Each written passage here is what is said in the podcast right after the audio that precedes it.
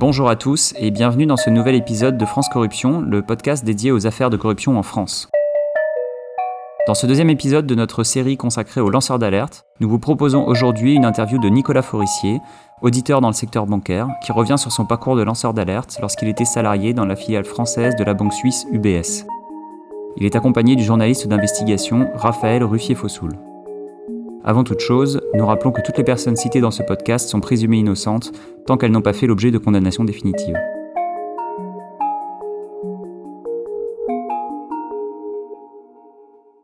Bonjour à tous les deux. Bonjour. Bonjour. Nicolas Forissier, pour euh, vous présenter un petit peu rapidement, vous avez travaillé pour UBS euh, France pendant 8 ans, euh, donc d'abord responsable de l'audit interne de la branche française entre 2001 et 2007 pour l'activité de la gestion de fortune. Puis vos prérogatives ont été étendues début 2008 à la banque d'affaires et à la gestion d'actifs. Tout à fait. Et dans le cadre de cette activité, vous avez été amené à découvrir l'existence de ce qui était appelé en interne chez UBS les carnets du lait, euh, donc un système de comptabilité parallèle euh, mis en place par la banque en 2002 pour répertorier les opérations d'évasion fiscale qui étaient proposées à des Français euh, en transférant leur fortune vers la Suisse. Ce système de comptabilité interne qui se tenait sur papier uniquement, avant d'être centralisé par la direction, permettait aux banquiers français de se voir reconnaître leur chiffre d'affaires officieux pour leur bonus de fin d'année. Vous avez signalé ces découvertes en 2007 à travers un rapport d'audit que vous avez remis à votre direction qui a essayé de vous le faire modifier, ce que vous avez refusé de faire. Et en 2008, vous avez officiellement lancé l'alerte à deux reprises, euh, en juillet et en décembre. Tout à fait. On va revenir en détail sur euh, ce qu'a été la réaction de la banque et euh, la manière dont a été gérée votre alerte, et aussi la manière dont vous avez pu interagir avec les différentes instances de contrôle et, et aussi comment, les associations qui peuvent aider dans ce genre de situation. D'accord. UBS s'est vu infliger une amende record de 3,7 milliards en 2019 pour avoir démarché donc des contribuables français pour placer leur fortune à l'abri du fisc. En appel, l'entreprise a été condamnée à une sanction totale de 1,8 milliard d'euros, qui correspond en fait à la, caution qui a été euh, euh, placée euh, lors du, de la première condamnation. Et la maison mère a formé un pouvoir en cassation, mais pas la filiale française, voilà, pour qui la condamnation est donc définitive. C'est exact.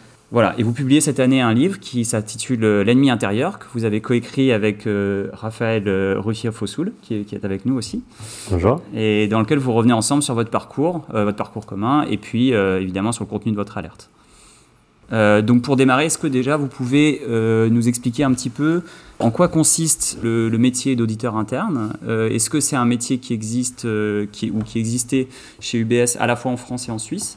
Et euh, quel est votre niveau d'indépendance à l'intérieur de la banque à travers ce métier? Le métier d'auditeur interne existe dans toutes les banques. C'est une fonction réglementaire et réglementée, donc elle est encadrée par la loi et par les lois euh, nationales de chaque État, de chaque pays dans lequel exerce euh, la banque. D'accord?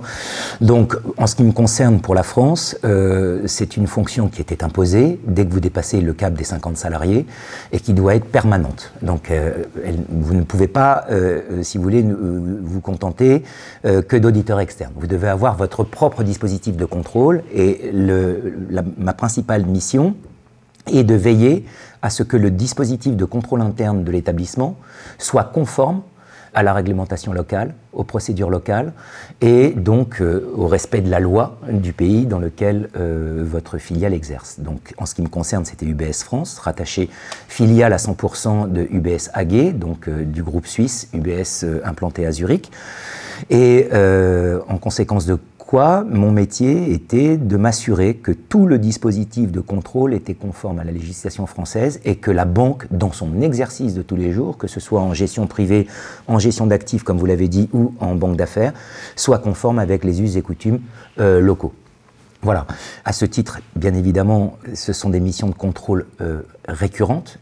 Donc vérifier que les contrôles sont faits, que les procédures existent, qu'il n'y a pas de failles dans les systèmes de contrôle, et surtout pour pouvoir reporter à chaque fin d'année et chaque fin d'exercice à notre autorité de tutelle, donc qui est l'ACPR, l'autorité de contrôle et de, prudentiel et de réalisation, qui évalue le dispositif de contrôle. Il se trouve que, comme vous l'avez dit, au cours de mes audits, donc au cours de mes contrôles, j'ai identifié, euh, si vous voulez, des, activités illégales euh, et pénalement répréhensibles. Et donc, de par la loi qui régit ma fonction, Hein, je ne me suis pas levé un matin, comme je dis souvent, en me disant que je vais devenir un lanceur d'alerte. J'ai pris la décision de dénoncer les faits parce qu'ils étaient pénalement répréhensibles, extrêmement graves, et qu'ils me mettaient en risque pénal à savoir que j'ai une obligation de déclaration. Je n'ai pas une obligation. Les gens souvent associent la déclaration et la dénonciation. Il ne s'agit pas d'une démarche de dénonciation, mais une démarche de déclaration devant des faits qui portent atteinte aux règles locales, aux lois locales et au fonctionnement d'un établissement. Voilà. Statutairement, vous êtes rattaché donc à la Banque française.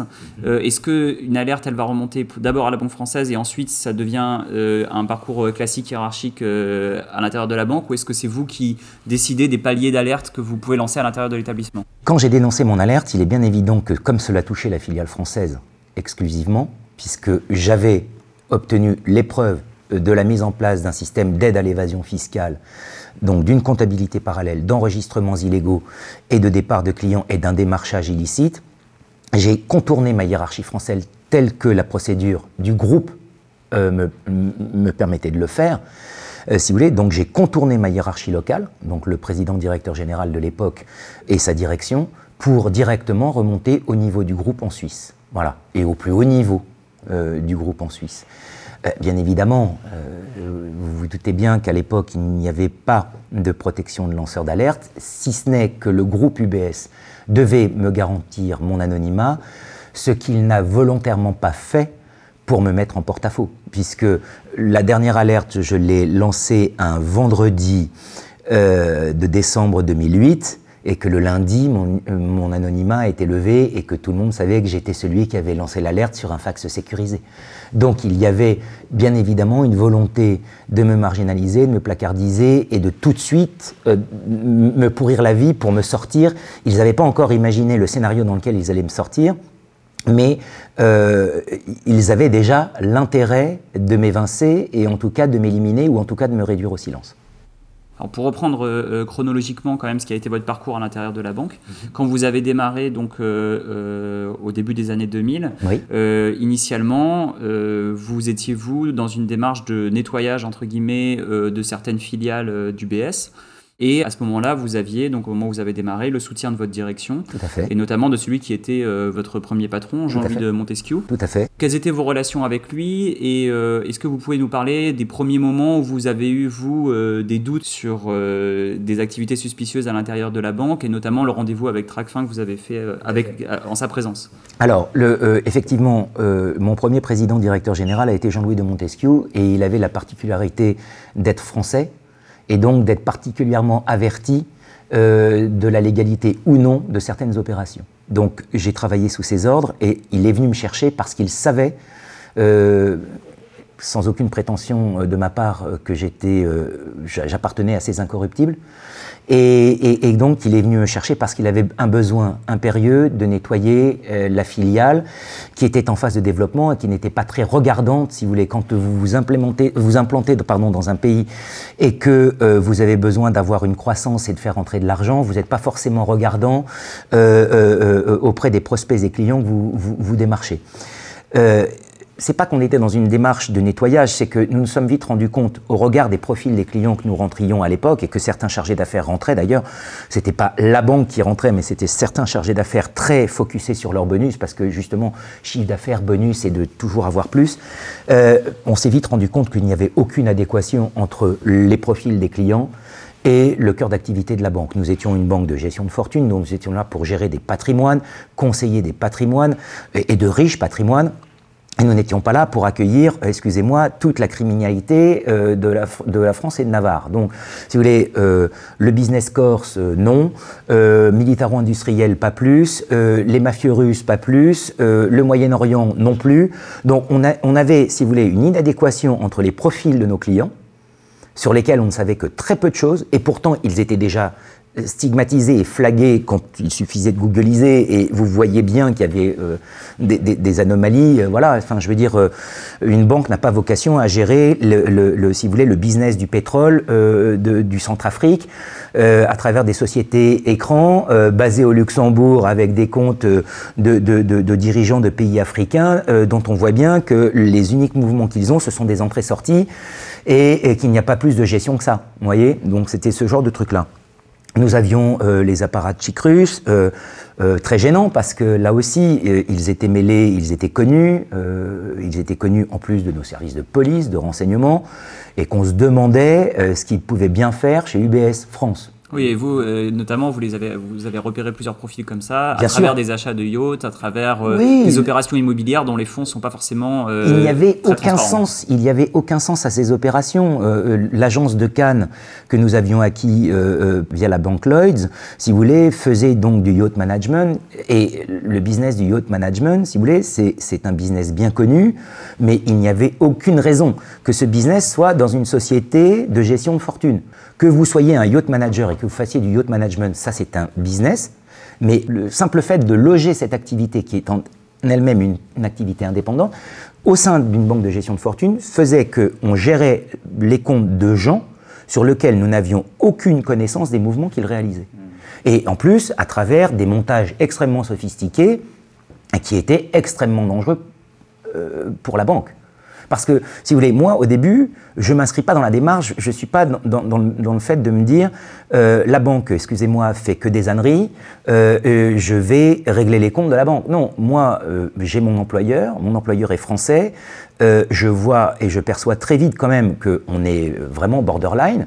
Et d'ailleurs, on, l'est tellement que nous sommes convoqués, comme vous l'avez dit, par Tracfin. C'est-à-dire jour, les, les, les, les, agents Tracfin nous disent Mais vous êtes la seule banque qui ne déclare pas ce que tous vos confrères et consoeurs déclarent. Expliquez-nous ce qui vous arrive. Que faites-vous? Parce qu'il y a des obligations déclaratives qui viennent avec le fait d'être. Euh, bah, si vous voulez, euh, on est quand même euh, censé, dans le cadre de la lutte anti-blanchiment, de financement du terrorisme, de nous assurer de l'origine des fonds, du bénéficiaire acceptant et puis de sa conformité par rapport aux règles locales. Quand vous avez des fonds qui arrivent de, de nulle part, ou à travers trois sociétés dans la même journée et que vous ne savez pas qui a donné l'ordre, qui va recevoir, et que en plus vous voyez que le bénéficiaire final, le bénéficiaire acceptant, est quand même un peu mal aimé euh, sur les réseaux sociaux, vous dites non, euh, là, ça, va bien, quoi. Il faut faire gaffe. Donc, très vite, Jean-Louis a compris qu'on était euh, victime d'entrisme non contrôlé parce que la banque ne mettait pas les procédures nécessaires, enfin avait les procédures mais ne respectait pas les procédures et ne mettait pas son, contrôle à niveau pour éviter que nous réceptionnons euh, ce genre de clients.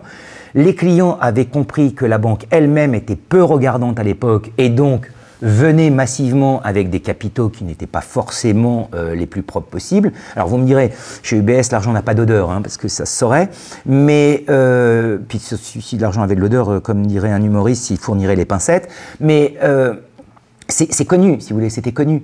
La banque ne regardait pas, ne veillait pas, et il y a un moment où c'est devenu tellement gros que même l'administration française s'en est rendue compte, elle-même. C'est pour ça que nous sommes convoqués en 2004 et que je peux vous dire que euh, quand on arrive dans les locaux et qu'on vous dit, écoutez, euh, on va vous donner six mois pour nettoyer, parce que vous avez tout ce que personne ne veut avoir. En plus, on nous cite des exemples de banques concurrentes qui ont déclaré et que nous, on ne déclare pas. Et que si on ne déclare pas, on perd la licence. Je peux vous dire que quand on ressort de ce rendez-vous avec Jean-Louis de Montesquieu, il me dit Ok, je vous couvre, vous avez les pleins pouvoirs. D'ailleurs, dans la journée, le lendemain, je vais changer, je vais déménager, on me fait déménager. Je prends la salle de réunion qui était à côté de son bureau, euh, véridique, et je suis là pour travailler à ses côtés et sous sa protection, entre guillemets, euh, psychologique et physique, afin qu'on ne m'emmerde pas et que je puisse avoir libre cours à mes investigations. Est-ce qu'il n'y a pas que Montesquieu dans la direction du BS Il y a une partie de la direction qui a un double jeu oui, et qui va inciter euh, les commerciaux à faire entrer tout et n'importe quoi? Bien sûr. Et de Montesquieu n'avait pas vu que lui-même, au niveau du board et au niveau de son comité exécutif, il avait des gens euh, qui le, contournaient et, qui, le, si qui, le mettaient en risque lui-même. Et quand on va découvrir que les, les, traîtres, entre guillemets, sont euh, à l'époque le directeur commercial du département Key Client, puisqu'on était segmenté. Alors les Key Clients, c'est les gros, très gros clients, les, hyper riches. Vous avez le, high net worth, comme on dit en anglais, qui sont les moyennement riches. Puis vous avez le corps affluent, qui étaient les petits riches. Enfin, petits riches quand même, avec déjà 500 000 balles euh, en, gestion courante. Donc, euh, quand vous vous apercevez que le, l'entrisme est géré et co-géré par le directeur général du front office, donc des commerciaux, et par le chef de la division des plus gros clients, c'est là que vous vous dites, attendez, c'est bon, on peut plus continuer comme ça. Et ils sont très soutenus par euh, la maison mère. Et évidemment, euh, très soutenus en, de manière off par la maison mère qui les encourageait, euh, excusez-moi, au pire des conneries tous les jours. Donc c'était n'importe quoi. C'était n'importe quoi. D'accord. Et euh, à quel moment part euh, Jean-Louis de Montesquieu? Et en termes de, chronologie aussi, à quel moment vous, vous commencez à mettre la main sur euh, donc les fameux carnets du lait Et comment est-ce que vous avez réussi à obtenir des, preuves concordantes à l'intérieur de l'entreprise sur, sur, leur existence? Alors, le, président de Montesquieu partira, eh ben, si vous voulez, en 2004, on est chez Tracfin, on nettoie la banque pendant six mois. Donc, euh, grosso modo, euh, entre mars et juin de 2005, euh, tout va bien. On, reçoit même les agents de Tracfin qui viennent nous féliciter. On reçoit même nos dirigeants suisses qui viennent nous féliciter. Mais si vous voulez, c'est un double jeu. effectivement, Jean-Louis se verra notifier son départ en juin 2005 pour être remplacé par un monégasque, enfin par un Suisse venant de Monaco. J'adore, si vous voulez, la nomination chez UBS, puisque le nouveau président était un spécialiste du yacht management et des yachts grecs les amateurs grecs basés à Monaco et qui prend la filiale française. C'est pas de l'humour, c'est la vérité. Un grand spécialiste des valises. Euh, donc, euh, bah, quand Jean-Louis part, c'est mon bouclier qui s'en va, quoi. Hein, vous l'avez compris. Donc, euh, je vais être totalement, de 2005 à 2007, totalement marginalisé et on va me laisser croire et on va me laisser travailler parce que, mine de rien, les résultats sont probants. Il faut bien voir que dans le, premier dans le premier volet, de 2001 à 2005, la banque est très contente parce qu'elle a failli perdre sa licence, je le précise. Donc le fait que UBS, en plus, se voit passer de la zone rouge écarlate à la zone verte, avec des super procédures, avec, excusez-moi, un auditeur qui fonctionne et qui, qui a tout nettoyé, qui n'a pas hésité à faire perdre à la banque des centaines de millions d'euros, parce que mon action a coûté très cher à UBS France et à UBS Group. Parce que quand vous décidez de virer tous les Russes, ok, le Western Europe, en France, on ferme, mais ceux qui étaient planqués en Suisse sont pas contents et partent aussi. Donc, si vous voulez, moi j'avais le bilan de mes actions en France, mais je sais que j'ai coûté des centaines de millions d'euros au Desk Eastern Europe et au groupe Azurich. Alors au début, ça allait bien parce qu'ils étaient contents, parce que quand les mecs ils puaient la, drogue, le trafic d'armes, euh, la criminalité organisée, tout ce que vous voulez, on avait même du trafic d'uranium, on avait du, du, terroriste. Là, c'est très bien pour l'image du BS. Ça, c'est très bien. En revanche, de 2005 à 2007, où là, je commence à mettre, à revenir sur mes missions euh, régaliennes et, non pas spéciales, euh, et que je commence à voir qu'il y a des dysfonctionnements sur le desk commercial français, Là, ça les amuse moins déjà. Et là, on me fait comprendre que, bon, il va falloir que je me calme un peu et que j'empêche pas les gens de travailler. Alors, c'était dit comme ça dans un premier temps, alors évidemment toujours avec un langage politiquement correct. Mais si vous voulez, euh, pour répondre à votre question, quand est-ce que j'ai les premiers doutes? Alors, les premiers doutes, je les ai en 2003, déjà par rapport aux missions spéciales que j'entreprends, donc comment de tels clients ont pu rentrer, comment des commerciaux ont pu agir, ont pu agir de la sorte, et puis en 2005, je refais un audit pour voir si mon nettoyage s'est bien passé et qu'ils en ont tenu compte. Et je m'aperçois que d'autres clients français sont rentrés dans la banque, mais cette fois avec d'autres buts de plutôt quitter la France pour aller vers la Suisse. Et j'acquiers la conviction intime en 2005 quand je tombe sur des notes manuscrites de commerciaux qui proposent, alors que ce sont des commerciaux français, qui proposent des services d'aide à l'évasion fiscale, ce qu'ils n'ont pas le droit de faire. Et cela me sera confirmé en octobre 2006, quand des patrons d'agences de province, de desk de province, je pense notamment au desk Est-France, euh, au desk Sud-France, et, euh, sur le fronton ouest de la France, donc au desk de Bordeaux, où ces chefs de desk viennent, ils sont euh, âgés, ce sont des, des collaborateurs chevronnés, avertis, où là, ils me parlent d'un risque pénal qu'ils ont et qu'ils ne peuvent plus continuer comme ça. Et en m'expliquant qu'ils ont reçu ordre de participer à l'effort de guerre du développement du BS sous, euh, si vous voulez, la direction non plus de Jean-Louis de Montesquieu, mais de Pierre Poyet, donc le fameux Suisse venant du BS Monaco. Et là, on ouvre les vannes, et là, il faut faire du carnet du lait à fond et de l'évasion fiscale à fond. Et là, un d'entre eux, donc à savoir Serge Huss, le patron de l'agence de Strasbourg et du Grand Est France, va me donner les preuves que je cherchais et qu'il me manquait. Et là, il me donne accès à ces carnets du lait, aux messages SMS qu'ils recevaient en toute discrétion sur leur portable pro, à la comptabilité parallèle, donc au fameux fichier vache, là en octobre 2006, j'ai la preuve formelle. Et donc ce que je vais faire, parce que la banque ne sait pas que j'ai ces preuves-là, ce que je vais faire, c'est qu'au dernier moment, en décembre 2006, je change mon plan d'audit je devais continuer à enquêter sur le front et j'abandonne le front office, donc les commerciaux, pour aller sur des fonctions secondaires, sur lesquelles les, les risk scorecards sont tous verts ou orange, mais pas rouge. Et là, ils se disent, mais qu'est-ce qu'il fait? Qu'est-ce qu'il fait? Pourquoi il va auditer la compta, le contrôle de gestion et les RH Sur lequel, par définition, il n'y a pas de risque, puisque c'est officiel et c'est là aussi réglementaire et réglementé. Sauf que ce qu'ils ne savent pas, c'est que moi, j'ai acquis les preuves d'un système parallèle et que pour aller dater les opérations et pour pouvoir le justifier, il faut que j'aille dans les journaux comptables de la banque, dans le contrôle de gestion et au niveau des ressources humaines pour comprendre pourquoi certains sont partis aussi rapidement, pourquoi ils ont été évincés, soi-disant en, démissionnant, alors que je vais me rendre compte qu'ils ont tous touché des chèques très importants pour acheter leur silence. Donc, UBS se dit Oh, Forissier se calme, il nous fout la paix, il va auditer des, des fonctions mineures. Et pendant toute ma première partie d'année 2007, je vais enchaîner ces audits cruciaux pour moi qui vont me permettre de trouver et de relier les opérations qui m'ont été données par rapport à la présence ou non et à leur présence ou non dans les journaux comptables. Et évidemment, comme je le raconte et comme Raphaël le raconte, en juin 2007, je termine par le contrôle de gestion. Et donc, ayant compris que les opérations d'aide à l'évasion fiscale portaient un code zéro et ne pouvaient pas faire l'objet d'une observation manuscrite parce que sinon vous avez la date, l'heure, le machin, quel est le commercial en charge, quel est celui qui reçoit les fonds pour le partage des commissions. Hein. vous doutez bien qu'une opération d'aide à l'évasion fiscale, en fait, si vous voulez, quand on rentrait dans l'outil comptable, même si le Suisse n'avait rien fait, c'était 50-50, parce que le Suisse prenait le risque de recevoir le cash. Et évidemment, les Français faisaient la gueule, excusez-moi l'expression, mais tout simplement parce que lui, il considérait que c'était normalement du full reconnaissance pour lui. Et donc, il ne touchait que 50%. C'est pour ça que quand je vais voir le directeur général de la banque, à l'époque Patrick de Fayette, qui a été condamné d'ailleurs, et je lui donne des dates et des montants précis. Je le vois fouiller dans ses papiers, dans son système de contrôle de gestion, et évidemment, il ne trouve pas les opérations. Et il me dit, ah non, je, euh, attends, attends, je vais les sortir. Et là, il fait un geste bizarre, il se tourne, il va dans son bac à documents, il sort des papiers, il me les met devant les yeux, et il me dit, rappelle-moi les dates, 2005, 2006. Ah oui, si, si, je les ai, elles sont là. Je lui dis montre. Mais non, non, non, non, non, non, t'inquiète pas, c'est ok, je les ai, je les ai retrouvés. Et c'est là que je m'aperçois que devant moi, il me sort des papiers écrits au crayon à papier, sans aucune observation, et où je le vois, euh, parce que je lui dis, Patrick, t'as un problème, qu'est-ce qui se passe, euh, ça va pas?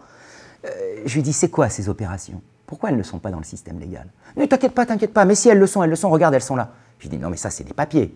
Pourquoi elles ne sont pas dans notre système de contrôle de gestion? Et là, il ne peut pas répondre, il est coincé. Et c'est là que je lui dis, ce ne serait pas des carnets du lait Et là, je vais vous dire, quand je lui dis les carnets du lait, il panique complètement. Il me dit, mais si, si, si, c'est ça, mais t'inquiète pas, c'est légal. Je ne dis rien. Je lui dis, par contre, tu vas me donner les opérations. Non, je ne peux pas. Si, tu vas me les donner. Non, je ne peux pas. Et c'est là que ça va monter à Pierre Poyet, le président directeur général, qui là comprend que j'ai compris, notamment le système de répartition des commissions, et qu'en voyant que Patrick a créé un système où il est lui-même, il a ouvert lui-même un compte pour recevoir la contrepartie de ses opérations d'évasion fiscale. Donc il est ce qu'on appelle en comptabilité un puissant fonds, d'accord, où il note toutes les opérations. Comme ça, il y a une reconnaissance, d'accord, pour les Français, mais vous vous apercevez qu'en face, il n'y a pas de contrepartie française. Et là, c'est bingo, c'est jackpot. Voilà, ils sont coincés. Donc, euh, et je lui demande des explications sur ce système, pourquoi il y a des papiers, pourquoi ce n'est pas dans le système officiel évidemment, euh, une absence de réponse euh, totale. Et effectivement, ce que vous détaillez dans le livre, c'est aussi que donc, du coup, ce système-là, il implique tous les, tous les directeurs d'agence qui, du coup, sont obligés de se réunir avec la direction euh, française à intervalles réguliers pour que chacun amène ses papiers euh, écrits au crayon et qu'on détruit à la fin de la réunion Tout à fait. pour équilibrer les comptes entre les différents commerciaux et, et entre la France et la Suisse. Ils se réunissaient mensuellement, trimestriellement et en fin d'année et leur entrée en salle de réunion se faisait en mettant les portables à l'entrée, il n'y avait pas, les portables étaient interdits, donc pas de photos, pas d'enregistrement, rien du tout. Tout le monde arrivait avec ses papiers et on faisait ce qu'on appelle de la compensation, c'est-à-dire que tout le monde remontait ses sommes elles étaient compensées en une seule ligne, comme ça, il n'y avait pas le détail. Et quand, cela sera d'ailleurs un, des arguments de la banque en disant mais les commissaires aux comptes n'ont rien trouvé, on est propre. Bah, évidemment, vous ne pouvez pas trouver puisque les commissaires aux comptes, ils auditaient par grandes lignes et voyaient, si vous voulez, en, en revenus, en produits de la banque, des reconnaissances, mais qui ne pouvaient pas décomposer. Donc vous aviez une grande ligne. Euh, on a fait 100 millions, c'est 50 en France, 50 en Suisse, et puis... Comment elle était justifiée, cette grande opération euh, qu'il est, résumée? Ah ben justement, elle, elle, était, elle était noyée dans la masse. C'est-à-dire que c'était ça le, but des carnets du lait, c'était de, de, mélanger le bon grain et l'ivraie, c'est-à-dire que vous réintégriez dans les comptes officiels de la banque en une opération, ce qui était totalement illégal, et ce qui venait s'additionner à notre chiffre d'affaires réel, et donc, euh, à partir du moment où vous êtes en comptabilité dans le compte officiel, mais que vous n'avez pas la ségrégation en dessous euh, qui compose votre ligne globale, bah, les commissaires aux comptes, ils disaient, bah ouais, bah, c'est le chiffre d'affaires de la banque, voilà, euh, ils ont fait tant de chiffre d'affaires, terminé, voilà, hop, on a vu, c'est conforme, le passif est bien égal à l'actif, pas de problème, ok, on certifie les comptes. Mais parce qu'ils n'allaient pas regarder en dessous, ils ne décomposaient pas les comptes et les lignes de compte. Et c'est là qu'était la faiblesse. C'était là. C'est ce qu'on appelle le mécanisme de compensation pour faire simple, c'est-à-dire que le mécanisme de compensation, c'est la régularisation par le passage d'une seule écriture qui match actif-passif, mais vous n'avez pas le détail.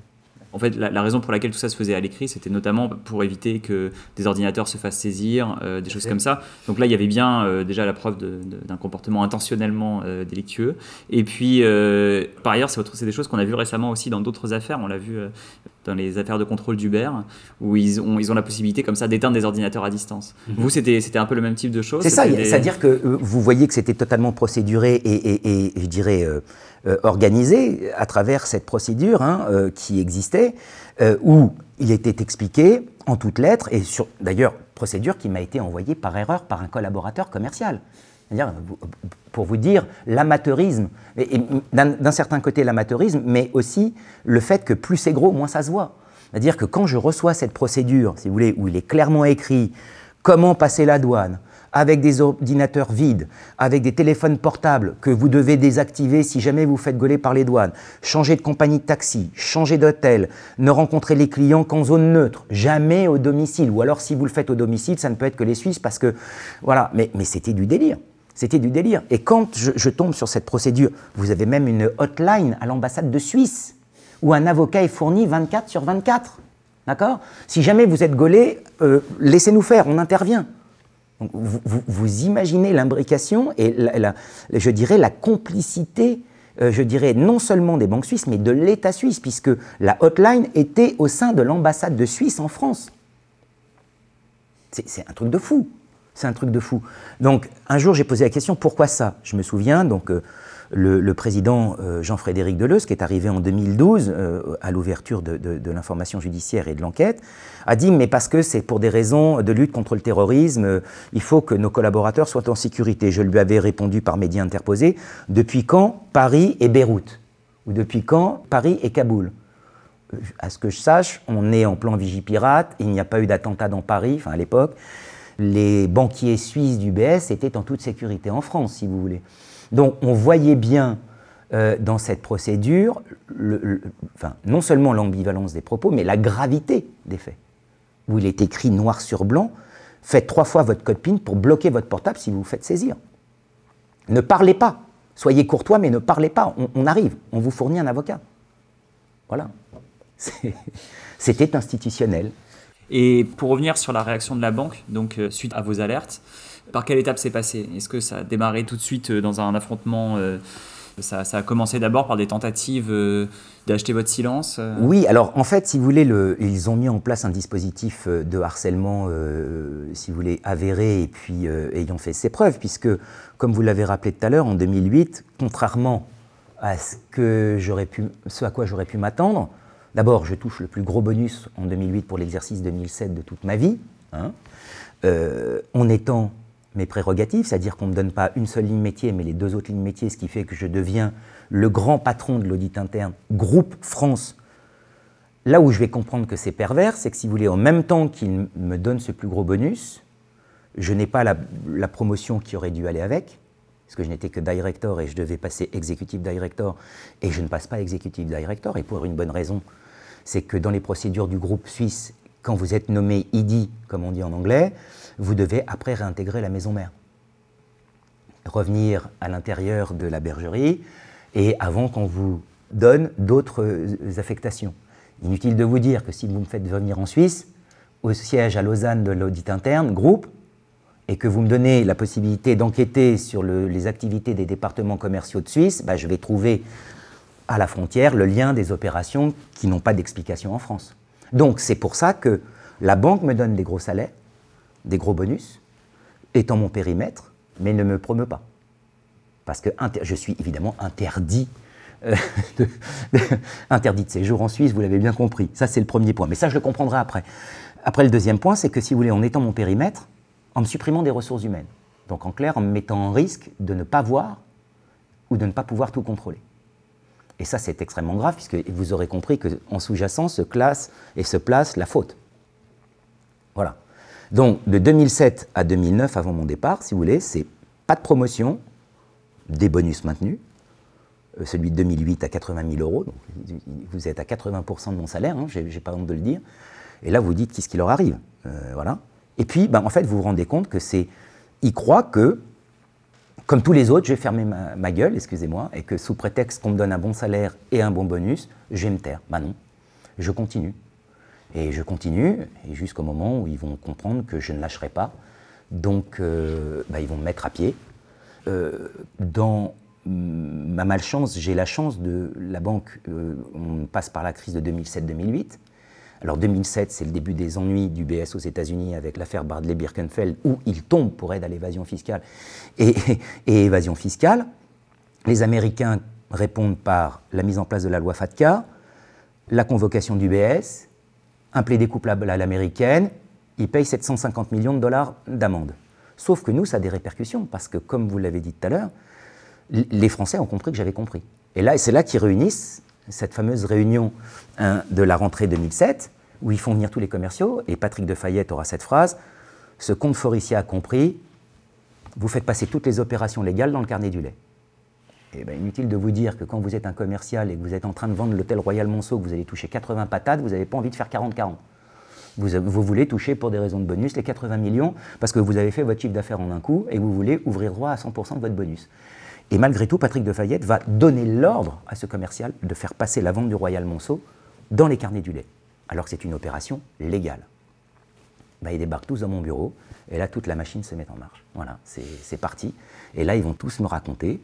Et je vous dis, pendant deux ans, euh, je vais aller chercher les preuves, une par une. Euh, les collaborateurs gênants vont partir. Et comme on a la crise de 2008 où la banque UBS est quasiment en faillite et que c'est l'État suisse qui aide la banque euh, au niveau du groupe.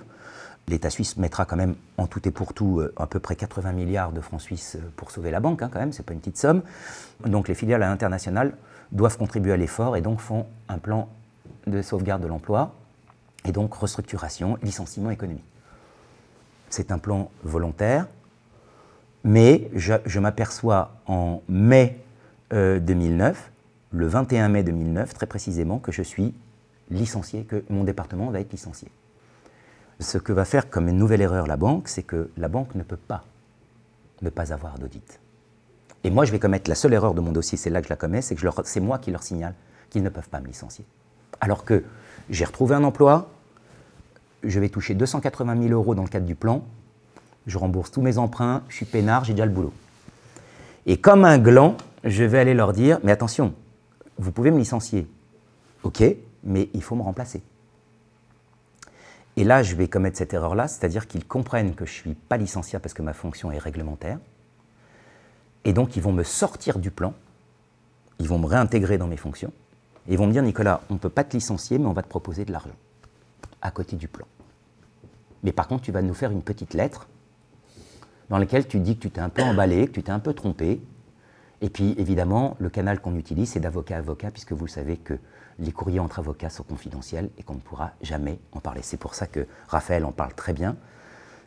Le jugement s'est fait sur un document que personne ne connaît. Lui-même, je ne peux pas lui donner. Mais moi, je sais que cette lettre existe. Je sais ce qu'il y a dedans. Et le jugement a été fait sur un document que personne ne peut voir. Voilà. Et on a proposé à l'époque au juge Daïef hein, de perquisitionner les bureaux de, mon avocate, maître de Saint-Cernin.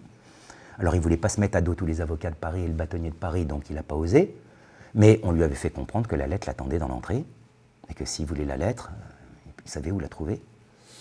Donc voilà. Et, donc, si vous voulez, en conséquence de quoi, c'est là que le juge Daïef a compris que ni mon avocate ni moi ne lui mentions. Son ton va changer à partir de ce moment-là. Hein. donc euh, c'est au moment de ce, moment-là est redoutable pour la banque UBS, puisque la banque UBS, de 2009 à 2014, m'avait lynché en faisant croire que je pouvais être complice actif et que je savais tout et que c'était pour leur extorquer des fonds que j'avais pris cette posture prud'homale et pénale, alors que je n'ai jamais demandé quoi que ce soit dans, mon dossier judiciaire, vous n'avez rien. C'est eux qui ont tenté de m'acheter. C'est pour ça qu'ils sont renvoyés en correctionnel pour tentative de subornation et harcèlement aggravé. Voilà. Euh, et en plus, ils se sont fait débouter en cassation sur la décision de la Chambre d'instruction, puisque la Chambre d'instruction a compris que Nicolas Forissier, dans son dossier pénal personnel, était le même que celui qui était dans l'affaire nationale. Et que les conclusions en 233 pages de l'affaire nationale sont rédhibitoires pour la banque UBS. Voilà. Je, voulais revenir sur le fait qu'au sein du BS, il y, a une autre employée, Stéphanie Gibault, qui a aussi été lanceuse d'alerte. Tout à fait. Ce qui me paraît être un cas assez rare de, double alerte euh, sur un même dossier.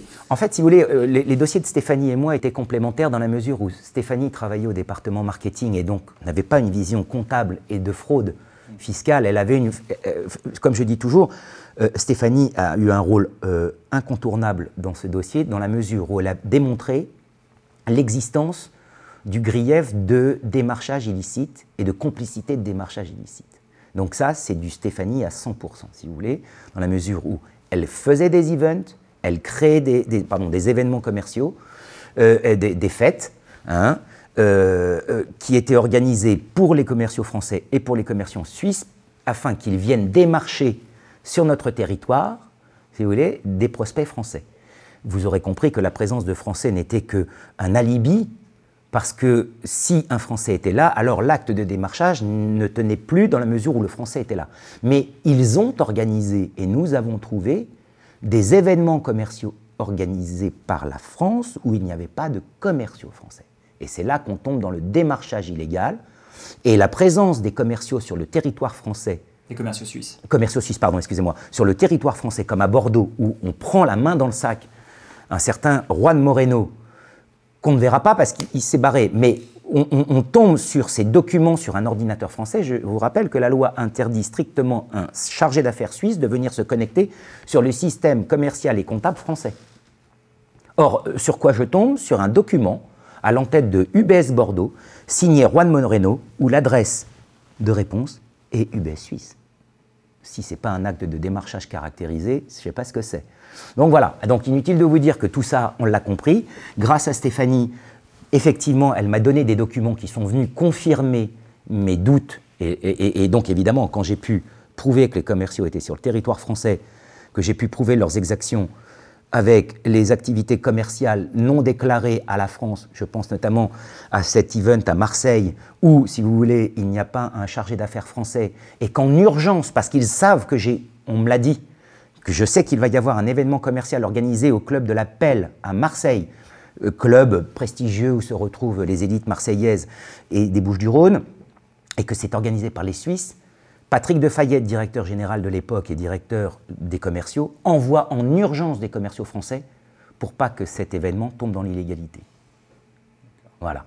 Évidemment, avec les factures comptables à la clé, et il sera obligé de payer cet événement alors qu'il était prévu au départ qu'il soit payé par la Suisse. Voilà.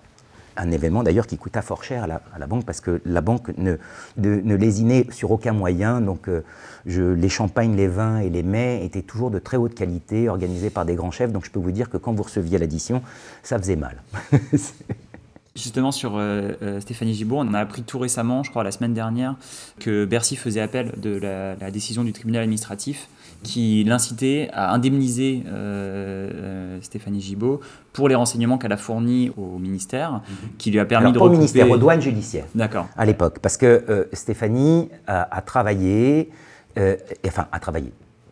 Je ne veux pas employer ce terme-là parce que je ne connais pas son dossier et je ne veux pas commettre d'erreur. il est bien évident que Stéphanie est restée après mon départ dans la banque et est devenue une source hmm. des douanes judiciaires qui était en charge de l'enquête et qui avait été nommé par le juge Daïev pour être en charge de cette enquête. Et c'est vrai que Stéphanie a eu des relations à orienter, à aider les douanes judiciaires. Ça, c'est la vérité j'en ai été le témoin, j'ai moi-même participé. C'est ce que j'allais dire. Est-ce que ça a été votre cas également Ça a été mon cas, puisque j'ai moi-même euh, donné tout ce que j'avais aux douanes, mais en plus, si vous voulez, j'ai participé à leur intervention euh, au téléphone, devant ma télé euh, sur Roland Garros, où effectivement les prises de vue de France Télévisions montraient sur le cours central un certain nombre de, chargés d'affaires et de, de, prospects, et que sur place, il y avait Stéphanie Gibault et la chef euh, euh, du, département des douanes judiciaires qui s'occupait de l'enquête, et qu'on me demandait de, les localiser dans les tribunes. Donc j'ai été témoin de cela, parce que j'étais en ligne avec le, capitaine adjoint de cette dame-là, qui était sur place à Roland-Garros, et qui leur a permis effectivement de, procéder à un coup de filet sur le central de Roland-Garros, et dans les restaurants que fréquentaient euh, les chargés d'affaires UBS, avec des prospects français, et ça leur a permis donc d'avoir la preuve qu'il y avait bien des chargés d'affaires suisses à Roland-Garros, en toute illégalité, auprès de chargés d'affaires français. Et Stéphanie Gibault était sur place, et il faut reconnaître à Stéphanie que les griefs et les condamnations pour démarchage bancaire illégal et complicité de démarchage bancaire sont à 100% le fait de Stéphanie. Mais pour le reste, pour la vision euh, comptable, comptabilité parallèle, euh, évasion fiscale et aide à l'évasion fiscale, elle n'avait pas les moyens euh, je dirais, technique, opérationnelle et de vue, comme moi je l'avais, de pouvoir intervenir dans ces départements-là. Pour revenir sur la condamnation de, d'UBS, euh, ce procès UBS était un des derniers qui a eu lieu avant la mise en place euh, à la fois donc, de la CRPC, c'est-à-dire la comparution de, sur reconnaissance préalable de, culpabilité, exact. et la CJIP, la Convention judiciaire d'intérêt public. Est-ce que vous pouvez nous expliquer un peu quels sont les deux dispositifs et, euh, et qu'est-ce que ça aurait changé dans une affaire de ce type-là, par exemple, dans, dans la manière dont est, dont est reconnue la culpabilité de la banque? Alors, ces deux dispositifs je n'ai pas combattu la CRPC parce que je pense qu'il fallait se doter d'un plaidé coupable à la française. Et comme son nom l'indique, comparution avec reconnaissance préalable de culpabilité, ce dispositif est une copie, un copier-coller du dispositif américain, et je trouve qu'il a du sens légalement dans la mesure où ça vous permet de négocier votre amende tout en ayant été reconnu au préalable coupable. Là où je me suis battu, et ça restera pour moi un cas de vraiment le casus belli, c'est la CGIP. Parce que la CGIP a été le coup de grâce porté aux lanceurs d'alerte et à la loi Sapin 2.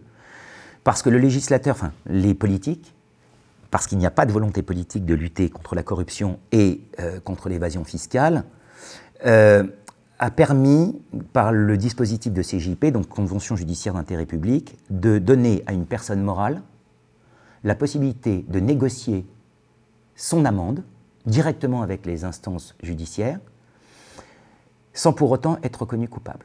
Ce qui veut dire que, d'abord, constitutionnellement parlant, ça vous crée une différence entre la personne physique et la personne morale, parce que je vous rappelle qu'à l'intérieur d'une personne morale, vous avez des mandataires sociaux qui sont responsables humainement, techniquement et physiquement des, problèmes et des futurs problèmes que peut avoir une société, donc ils en sont solidairement responsables, et ça vous ôte donc la possibilité d'être reconnu coupable.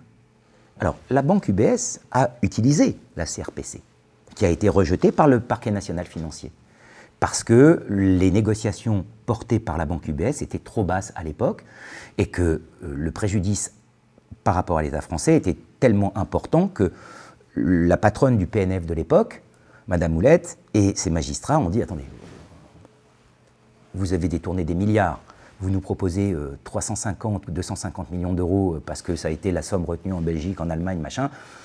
Euh, la jurisprudence belge et allemande, je m'en fous. Donc vous avez détourné des milliards, vous devez être sanctionné par rapport à cela. Donc la CRPC, la banque l'a utilisé, a tenté de l'utiliser, les négociations ont achoppé et si vous voulez, elles ont surtout échoué parce qu'ils se sont rendus compte qu'en reconnaissant leur culpabilité, le problème c'est comme ils avaient fait les mêmes âneries aux États-Unis, et qu'ils avaient déjà plaidé coupable aux États-Unis, si vous reconnaissez votre culpabilité en ayant dit que vous arrêtiez à date en 2008 aux États-Unis, ça veut dire que vous n'avez pas arrêté, donc vous réouvrez le dossier américain. Les Américains sont très pragmatiques, eux ils plaisantent pas. C'est je te prends du pognon, je te mets des super amendes, mais en plus je te supprime ta licence. UBS a annulé sa CRPC française parce qu'il perdait la licence dollar. Ils étaient en risque de perdre la licence dollar. Donc quand vous êtes une banque et vous ne pouvez plus traiter en dollars, inutile de vous dire que vous êtes rayé de la carte. Hein. C'est aussi simple que ça. Donc UBS s'est retiré de la CRPC. Après, UBS a vu arriver, dans le cadre de la loi qui a été passée en urgence, la loi sur la grande délinquance financière, et c'est là que je me suis battu contre ce projet, euh, de la CGIP, et eh bien la CGIP, quand ils l'ont vu arriver, ils ont dit attendez, hop, on va essayer de la négocier aussi. Et donc ils sont rentrés en négociation avec la justice française. Et là encore, ils se sont pris un vent, tout simplement parce que la, somme proposée n'était pas en ligne avec leurs exactions. Voilà. Mais ce dispositif est catastrophique en termes de démocratie, en termes d'image judiciaire. Le dossier UBS est le dernier gros dossier de la Ve République qui verra une industrie majeure, enfin une, société représentant une industrie majeure et un leader mondial d'activité passer devant un tribunal. La preuve en est, c'est que derrière UBS, toutes les grosses entreprises connues, HSBC, Crédit Suisse, des sociétés françaises, ont préféré la CJP qu'aller au procès. Dans les, dans les exemples récents de CJIP, on peut citer notamment euh, l'affaire LVMH. Tout à fait. Euh, Exemple. Euh, j'allais vous la nommer. Avec l'affaire Squarcini qui a, été, qui a été résolue par une CJIP. Exactement. Il n'y aura jamais. Ça a éteint l'action publique sur ce. Cela a éteint non seulement l'action publique, mais vous n'aurez jamais de coupable. Et donc, ce qui est une, aberration pour moi, ces gens-là ont fraudé, vous le savez, volontairement. Ils ont été reconnus coupables à deux reprises, en 2019, en 2021. Donc, ils sont coupables de faits illégaux. UBS, voilà. Les autres banques ont fait la même chose, je tiens à le préciser. Elles ne seront jamais coupables. Et pourtant, ça nous coûte des centaines de milliards par an. D'où mon combat contre la CGIP et voilà que je n'aurais jamais fait voter, que je, si j'avais pu me battre. Euh, j'étais au Sénat quand la CGIP a été, a été proposée et quand la majorité l'a emporté sur ce, projet de, texte. Euh, ça s'est joué à quelques voix et je, je tairai ceux qui se sont abstenus pour des raisons bassement mercantiles. Voilà. Je voulais revenir aussi sur votre parcours en commun. À quel moment vous vous êtes rentré en contact? Comment s'est passée votre, votre mise en relation et comment vous avez décidé de traiter tout ça? Euh, moi, en fait, j'avais créé un site euh, dédié aux lanceurs d'alerte, avec la conviction que beaucoup de lanceurs d'alerte se, se, sont un peu cramés sur, sur la place publique euh, parce qu'ils n'avaient pas été correctement accompagnés et qu'il y a beaucoup de situations où des journalistes auraient pu les protéger comme source, en fait, et leur éviter des, des, ennuis judiciaires et, autres. Donc, c'était le, site Le Lanceur et c'était dans ce cadre qu'on s'était rencontrés la première fois au Salon du Livre et de l'Alerte à une période où il n'était pas encore. Euh, il était assez isolé, euh, en fait, même s'il commençait à gagner ses combats, mais c'était. Il n'avait pas du tout la, reconnaissance qu'il peut, peut avoir aujourd'hui. Et puis après, le, temps a passé et c'est euh, Gérard Davet, Fabrice Lhomme, qui sont donc les journalistes d'enquête du Monde, qui étaient éditeurs chez Fayard, qui étaient en relation avec Nicolas, ont su que Nicolas voulait faire un livre et nous ont mis, nous ont mis en relation, c'était fin 2019, nous ont mhm. proposé qu'on travaille ensemble sur ce projet. L'objectif, c'était pas de faire un livre euh, à scoop, parce qu'effectivement, beaucoup de choses ont été racontées. Par contre, cette histoire, euh, elle, est, elle, est, quand même difficile euh, à entendre pour le grand public, alors qu'elle est absolument hallucinante. C'est-à-dire que Nicolas, dans son travail d'auditeur, comme il le raconte, en fait, il s'est retrouvé au cœur de tous les plus gros scandales de la République. il se retrouve dans la banque où on va trouver les comptes de Karachi, les comptes de Cahuzac, les comptes de Bettencourt c'est toutes ces affaires-là, en fait, qui, euh, qui font qu'à un moment donné. L'affaire Elf L'affaire Elf. Enfin, euh, pour écrire le bouquin, c'est un vrai plaisir presque d'historien de la corruption en France. C'est-à-dire qu'à un moment donné, l'impression qu'on va tous, les, tous toutes, les, toutes les retrouver. Euh, et puis c'est ça qui fait qu'à un moment donné, sous la période Sarkozy, hein, parce qu'il faut le dire, quand Sarkozy est président, les, services de renseignement qui pouvaient travailler avec Nicolas se sont retournés contre lui. donc il y, a une histoire qui est, vraiment hallucinante. Euh, mais euh, euh, qui est difficile à raconter, qui devient extrêmement technique. Donc l'enjeu, c'était de, de faire un livre à hauteur d'homme qui puisse être inspirant, parce que quand on découvre cette affaire, en fait, ce qu'on comprend, c'est qu'il n'y a pas de criminalité sans complice dans les banques. Tous les criminels ont une, banque, et donc forcément dans les banques, il y a des gens qui couvrent. Forcément dans les banques, il y a des gens qui ne font pas leur travail. Mais la majeure partie du personnel des banques ce sont des gens honnêtes. C'est aussi ça l'histoire. On parlait de, là on a cité deux lanceurs d'alerte euh, sur l'affaire UBS, mais en fait il y, en a, toute une série d'autres. Vous êtes une douzaine au final à, écrire la lettre qui, va formellement lancer l'alerte. Euh, il, y a eu, il a eu beaucoup de soutien en réalité, y compris dans la banque, mais aussi dans les services secrets. Euh, beaucoup de gens qui ont, qui ont risqué leur poste pour, pour faire avancer les choses.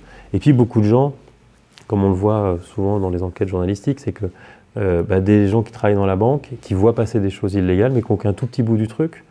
Donc pour eux, c'est difficile de reconstituer l'ensemble. Euh, et ils ne savent pas comment, euh, qu'est-ce qu'ils peuvent en faire. Ils savent pas à qui se confier. Si un journaliste vient dans leur, euh, dans leur, dans leur horizon, ou si un auditeur vient discuter avec eux, ils vont fournir cette fois bien volontiers les informations. Mais sinon, ils vont pas le faire parce que bah, ils ont peur que ça se retourne contre eux, ils ne ils savent pas exactement quoi en faire. Dans le dossier UBS, ce qui est marquant, si vous voulez, c'est que la banque n'a jamais cru, alors que c'est la vérité, et le livre le, dit, mais le dossier judiciaire le dit, la banque a été lâchée par ses commerciaux. Et bien sûr, il y a mes missions de contrôle, je ne vais, pas me minimiser, si vous voulez, j'ai trouvé des choses. Mais sans l'aide des commerciaux, sans les propres commerciaux qui réalisent qu'ils sont, dans, excusez-moi, dans une merde infinie, parce qu'ils supportent un risque pénal majeur et avéré, les types se disent on préfère plutôt perdre nos postes, et ils vont perdre leurs postes, on préfère se sacrifier, mais on ne continue pas comme ça. Enfin, moi, vous n'imaginez pas le nombre de témoignages de, collaborateurs français ou suisses qui m'ont été apportés, et la banque ne reconnaîtra jamais que son modèle a été euh, lâché par ses propres collaborateurs. C'est moi qui mets en relation le juge Daïef et un collaborateur suisse, le fameux euh, euh, qui a déposé en, anonymat, hein, sous anonymat.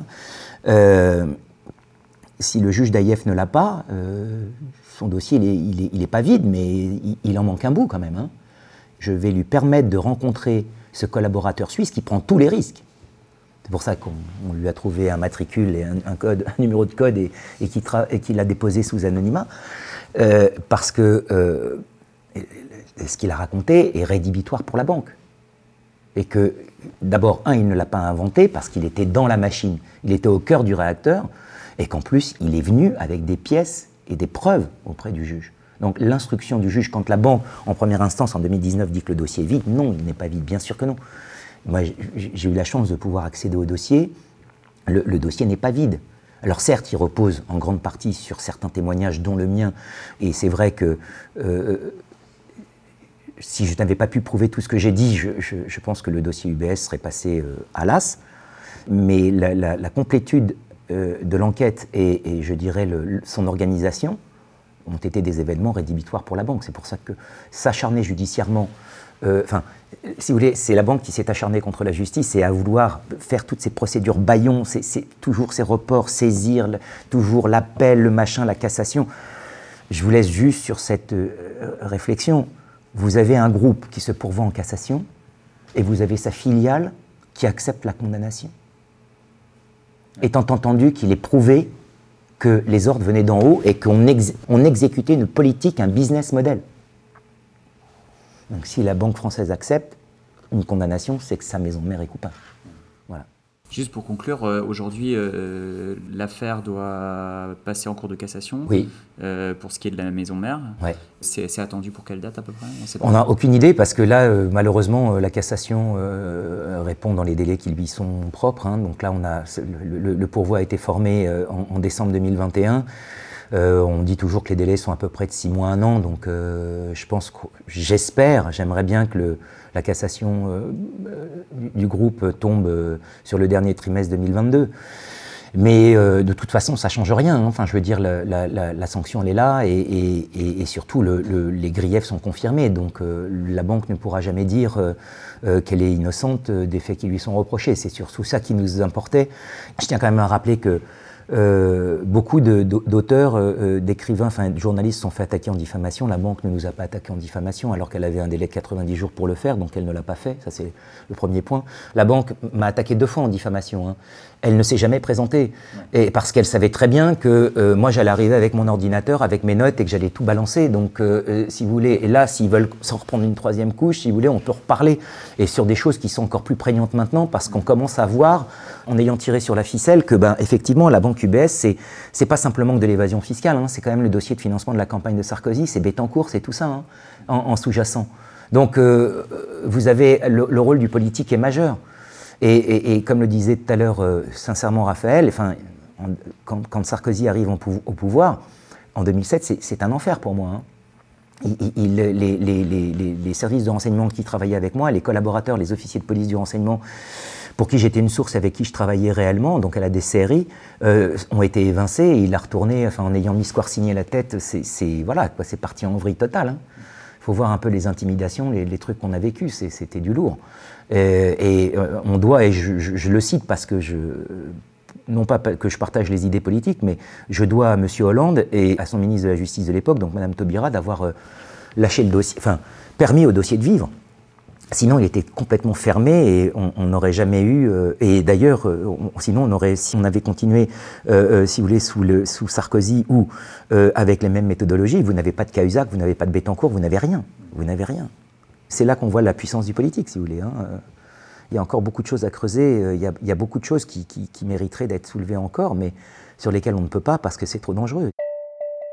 Bah, merci beaucoup, en tout cas, d'avoir euh, répondu à notre invitation. Et pour en savoir plus sur cette affaire, nous vous invitons à lire L'ennemi intérieur, paru chez Fayard au mois de mai. C'est la fin de cet épisode. Si vous avez aimé ce podcast, n'hésitez pas à vous abonner et à en parler autour de vous. Vous pouvez nous suivre sur francecorruption.fr et sur Twitter où nous tenons une revue de presse sur l'actualité de la corruption. À bientôt